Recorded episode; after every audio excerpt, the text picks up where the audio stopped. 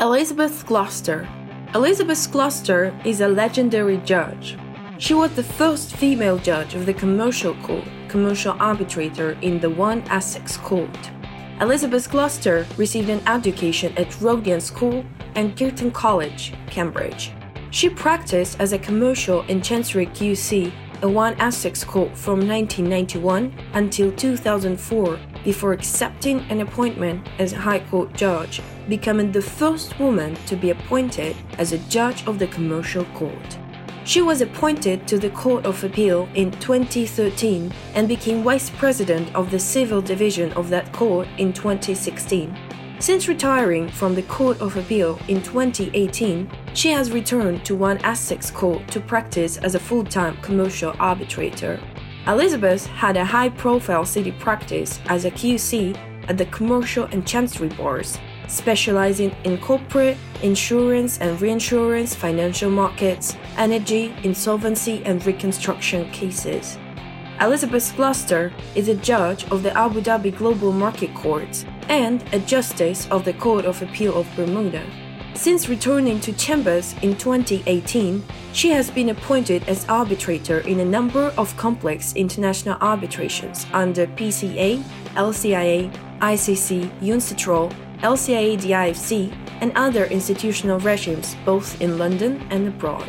She was treasurer of the Honorable Society of the Inner Temple for 2018 and is an honorary fellow of Girton College, Cambridge, and Harris Manchester, Oxford. She is a patron of the London branch of the CIR and a freeman of the Worshipful Company of Arbitrators.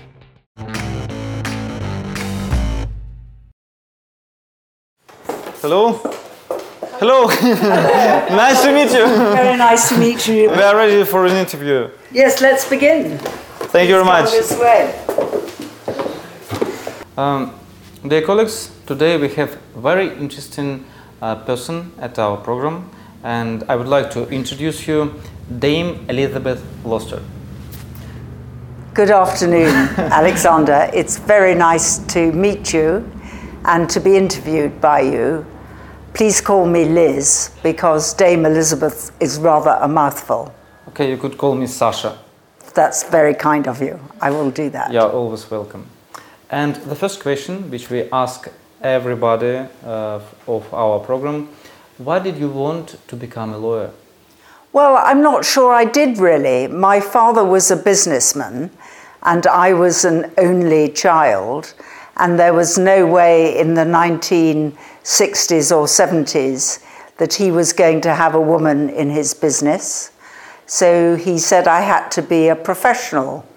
Did I want to be a doctor? No. What could I do? I could argue. So I became a lawyer. I was good at Latin. There was a lot of Latin in those days. And so I drifted into becoming a lawyer. Why did I become a barrister?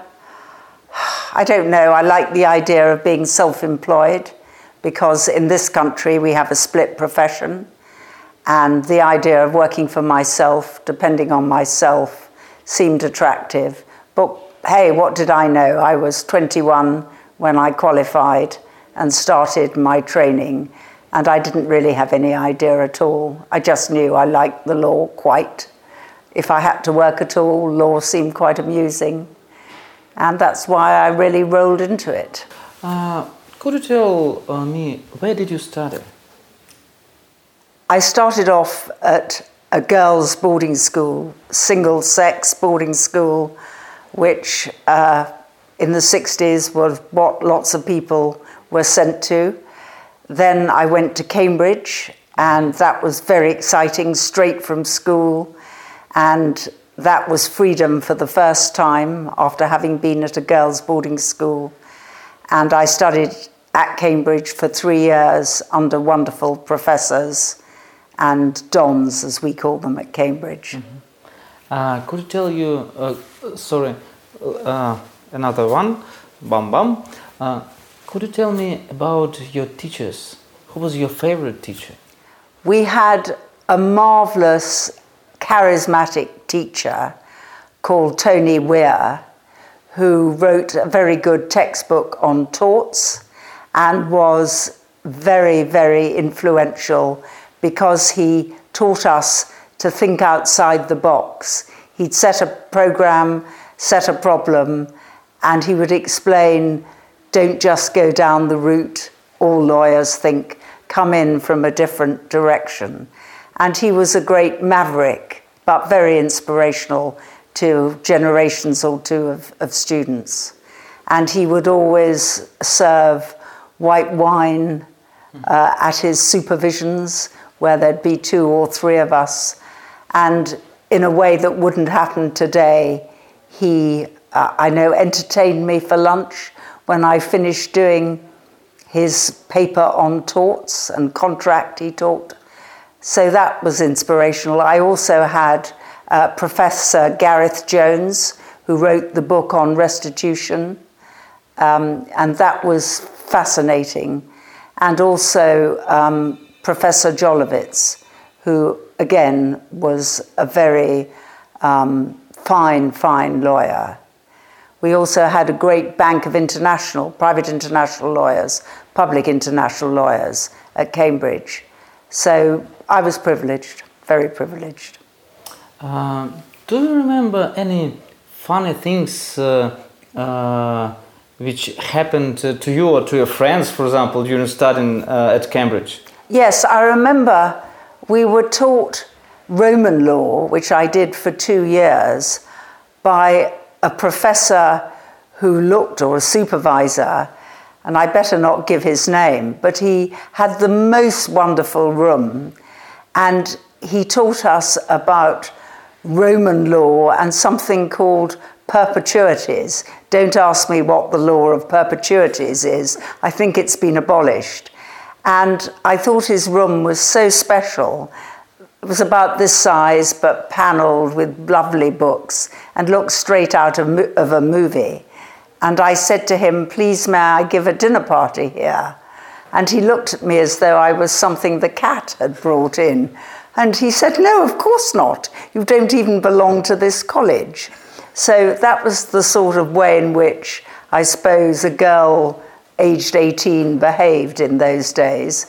Um, but it was wholly inappropriate of me even to have asked. And so sadly, I never got to give the dinner party in his movie set of a room. Thank you. Um, could you tell me about your first steps at uh, the law profession? What was your first uh, place of work?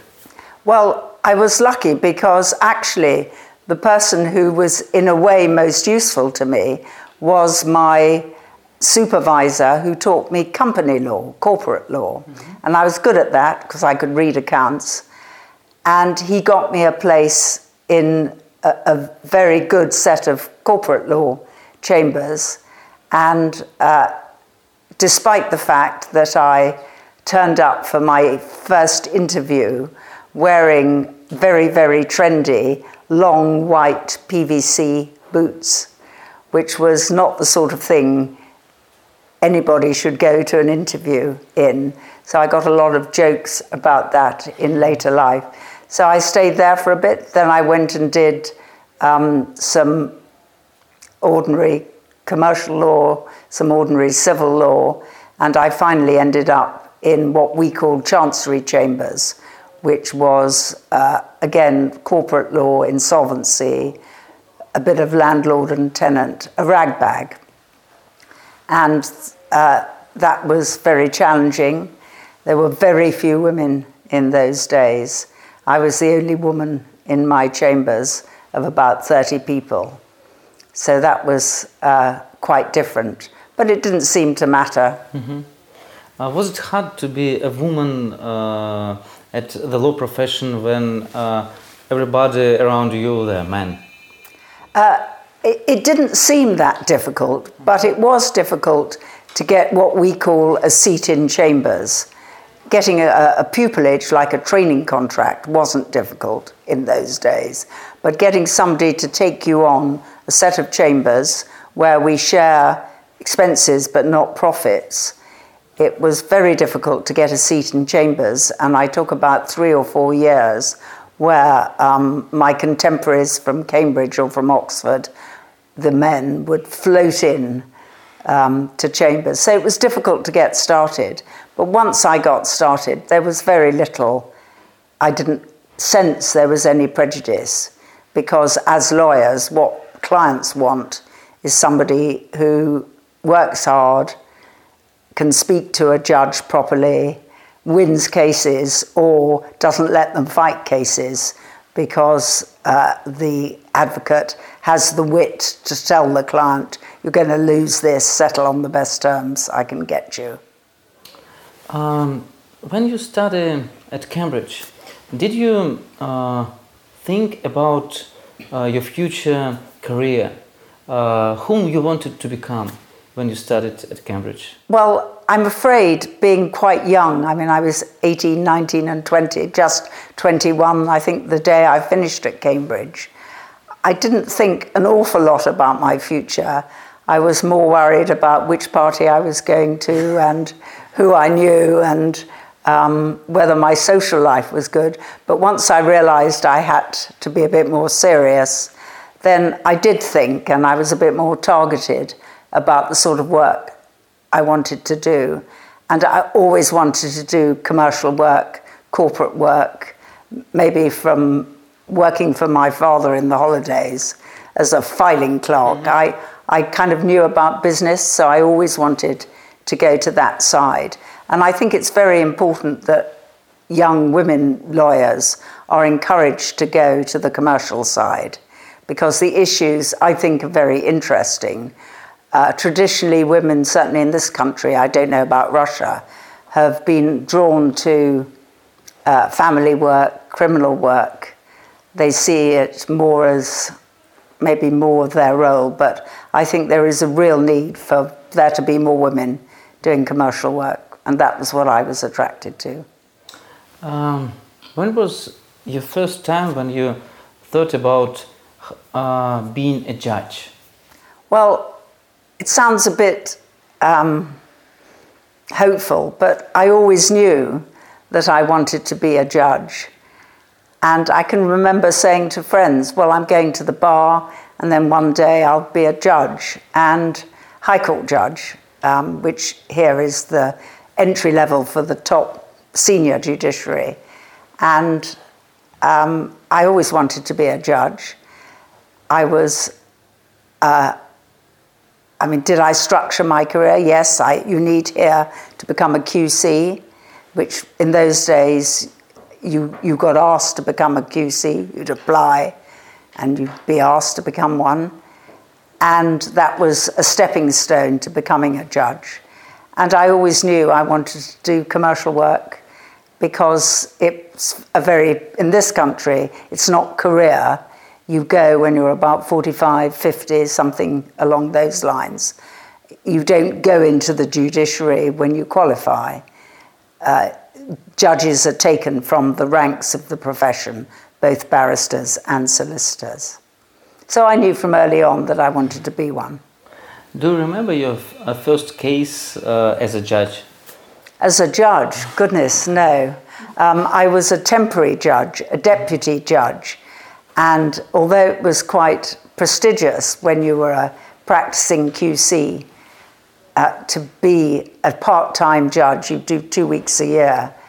Uh, I don't think it was a very distinguished case. Mm-hmm. You always, as a deputy, put in a shoddy little court with uh, poor facilities and given bad cases. But I do remember one of the best temporary jobs I had when, before I became a permanent judge, was being on the Court of Appeal of the Guernsey and Jersey, which are two Channel Islands. Mm-hmm and they have temporary Court of Appeal judges who are QCs. And that was uh, great fun because you'd be uh, well looked after for two weeks, one week, doing very important cases, usually big trusts or big murders, uh, in a way that when I was back in England, I wasn't doing grand cases like that. Okay. And. Um you had a great deal, many. Uh, okay, let's uh, another question. Dun, dun, dun. Um, you had a great deal of uh, different cases connected with Russia. Yes, Uh, uh, why it happened? Uh, did you uh, wanted to uh, take these cases, or it ha- just happened? Well, I, I mean, it was fate in a way. My first was um, as a QC before I became a judge, where I was dealing with the uh, confiscated oil fields at the time of the Russian Revolution in 1917. Some oil fields had been confiscated. And years later, there were some deposits at Barings, and the issue in the case was whether or not in the 70s uh, Gorbachev was going to allow the release of those deposits to pay the oil companies that had been expropriated back in 1917. And the issue in the case, and I won't bore you with why, but the issue in the case was whether it was likely that there was going to be, um, uh, because of the need for Russia to get, or it was the Soviet Union at that stage, to get access to Western capital, these, these deposits were going to be released or not. So there was a lot of expert evidence um, about Gorbachev's intentions towards the West. So that was a fascinating Russian case. Um, I then did, um, as a judge in the commercial court, uh, a very um, interesting case about the uh, default in 1998, the fi- when the financial markets collapsed in Russia. And I learned a lot about um, the Russian financial market and the derivative market that was set up by the banks and the risks of emerging markets generally.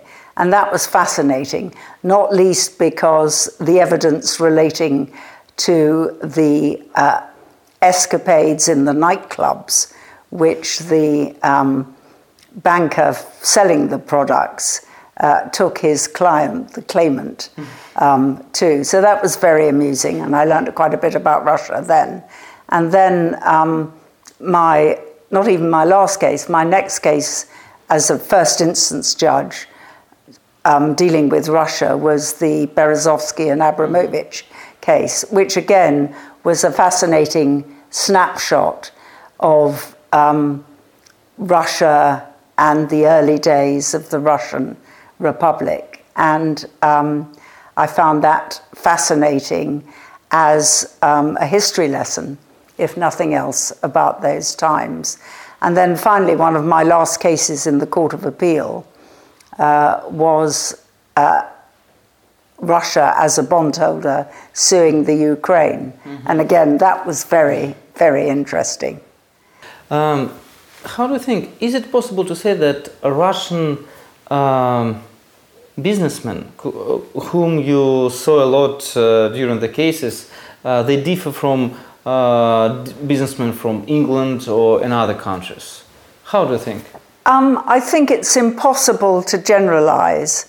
Um, the commercial court in London deals with all kinds of international commercial disputes involving businessmen from globalized businesses, international businesses. I think it's impossible to differentiate or to categorize. Um, people may make jokes about uh, Greek ship owners or Greek captains or Russian oligarchs, but I don't think you can generalize. It just depends on the person. All I can say is that in the commercial court, the judges had a vast experience of dealing with businessmen from all countries. And um, some were good witnesses, some were poor witnesses, some were in the middle, and one just had to look at the documents to work out where the truth lay. So I don't think you can generalize. What I think is really important is that a judicial system is fair to businessmen or parties, whatever nationality, whether they're from whichever part of the world. Okay. Um, what advices could you give to the young generation of lawyers, for students or just for young lawyers who want to become judges or uh, very good uh, advocates, barristers, and so on? Well, the first advice I would give is that it's such good fun, and you have to have a real enthusiasm for um, legal analysis, uh, getting the right facts, identifying the right issues. You've got to have a great love for the amusement intellectually that the law can provide. So you've got to really enjoy it. The second thing I would say, and again, I'm speaking um, from my own experience, that presenting a case in court or in an arbitration hearing as an advocate is almost the most exciting thing. Um, it is, uh, apart from usually being well remunerated, it's incredibly hard work with a client and often a worried or concerned client. It's incredibly responsible, and winning the unwinnable case is terrific and a great thrill. Sadly, one sometimes loses the unlosable case, having told one's client that he's bound to win, and that is very, very bad. So, with the thrill comes the huge disappointment and concern on some occasions. So, my advice would be become a lawyer that presents arguments in court. That would, I'm part share your um, career as a professor of law. Mm-hmm. I would say no, don't stick in academia. go to go into the real world and be an advocate. And I'm very interested in my new role as an arbitrator to see uh, how much advocacy there is in arbitration. Uh, it's still very important oral advocacy. Uh, I would also give this advice, and maybe this is a bit sort of um, Anglo Anglo-Saxon type of advice. I think it's very important that if you want to become a judge, and before you become a judge, become a judge, you have real life experience of pleading a case, being in court, being in a tribunal, so you understand the dynamics and the drivers for litigation or arbitration. You, in, in my experience, and again, I can only speak from the Anglo Saxon common law experience, it's better to become a judge once you've had a career as a lawyer with the responsibilities and the understanding of how difficult actually presentation is and how the right outcome isn't necessarily the just outcome in accordance with the law. And that is a lesson one needs to learn about the pressures of litigation or arbitration. Uh, at the end of the day, however, I think I certainly enjoyed being a judge, and now I'm enjoying being an arbitrator. Uh, perhaps even better because the intellectual satisfaction of getting the right answer um, after a time becomes more stimulating, more satisfying than being paid to present an argument which you know may not be the correct argument. So, although it's very intellectually challenging and amusing to present a case in court. At the end of the day, the most, certainly intellectual enjoyment I, have had is writing a judgment, writing an award, and knowing that whatever the appellate court upstairs may say, in your own mind you've reached the, the right answer. That's exciting. Uh, okay, um, how do you think, what qualities should obtain the successful uh, barrister or advocate? I think you've got to be very objective. You can't be persuaded by your own arguments. You've also got to be very phlegmatic. You've, you can't let things worry you or make you cross. It's like being a taxi driver in London. You can't get upset by appalling other drivers. You've got to be calm and you've got to be able to take a decision on your feet and then live with it and not uh, regret it. So I think objectivity, resolution, and courage, because sometimes the judges can be unpleasant, they can be apparently biased, or they can just be difficult. And you have to stand up to them and maintain your position, maintain your case where appropriate. On the other hand, if you suddenly are forced with the reality that your case on one aspect is bad, you should uh, regroup, reassess, and not run with a bad point. And a lot of advocates bang on on bad points when they should have the realization that actually, if they approach the problem from a different angle, it might be more successful. Uh, the first question Why do you think the jurisdiction of England is so attractive for Russian business? Oh dear. Uh, because I think we're impartial. The judges here are very impartial. I also think there's access to a wide uh, realm of expertise. We have huge depth of experience and expertise in our lawyers, our advocates, our solicitors. And also, the English common law, if it applies to the dispute, is very flexible and very user friendly. On the whole, it's certain, so the principles are certain, outcomes are certain. So I think these are the factors that contribute to the English jurisdiction being popular with, with Russian businessmen, international businessmen generally. And hey, uh, London's a nice place to litigate in. Uh, do you think the Russian legal system needs a precedent? Precedent in the sense of binding authorities? Yes. Yes, I think the doctrine of precedent is useful. I think the, and again, I would say this because I'm a common lawyer, I think it produces certainty and to a certain extent flexibility as well. If you have a doctrine of precedent, you're not just looking at a code in isolation, you're looking at the applications of legal principles over the years, and you can see how doctrines develop. So I wouldn't be presumptuous enough to say that Russian law needs one, but I think it's a useful doctrine to have. Um, what the most unusual evidence was referred to by the parties during the trial? Um, are you talking about the Berezovsky trial or some other uh, trial? Uh, I don't think I should answer that.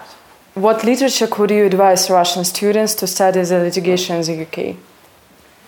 Uh, I think if Russians are studying litigation, they should look at oral presentation of argument because I think that we have a long tradition of advocacy and judges being uh, willing to receive oral presentation of argument. And that's, to me, I may be wrong, seems to me to be a differentiating factor between English advocates and some continental advocates. Mm-hmm. And um, certainly, I am surprised that in international commercial arbitration, so much emphasis still is placed on oral argument. So I think um, the tradition of oral presentation at all levels would be a useful one for a Russian to study, Russian student to study. Okay, and uh, the next question. Which categories of cases do you think are the most complicated? The most? Uh, complicated. Oh, complicated. Uh, I think probably intellectual property cases mm. are mm-hmm. incredibly um, complicated. I haven't done very many of them, but unless you have a scientific background, it's difficult to feel comfortable with the concepts and sometimes the jargon, the language they use. Once you get into the jargon and you understand the concepts, then it's much easier to understand them. But um, on the whole, most disputes at the end of the day involve understanding the language, understanding the world you're in, whether commercial or uh, insurance or whatever. So I, I think that cases that require some sort of scientific understanding are perhaps the most complicated. But hey, at the end of the day, for a judge, everything is easy, of course. Uh, Delis, thank you very much for the interview. I have some presents for you. Here are the books on Russian law. Wow, dispute resolution Yes. in Russia, the essentials, Russian company law, the essentials. Absolutely right. And this cup, uh, our Moscow lawyers cup. And uh, here is our slogan: uh, "Don't judge the lawyers; they're people too." Oh, surely not, surely not. Thank you very much indeed. It's been a real privilege being interviewed by you, and I hope it doesn't come out too badly. It was excellent, and supposed to see you at Moscow or in St. Petersburg. Lovely. Thank, Thank you you. so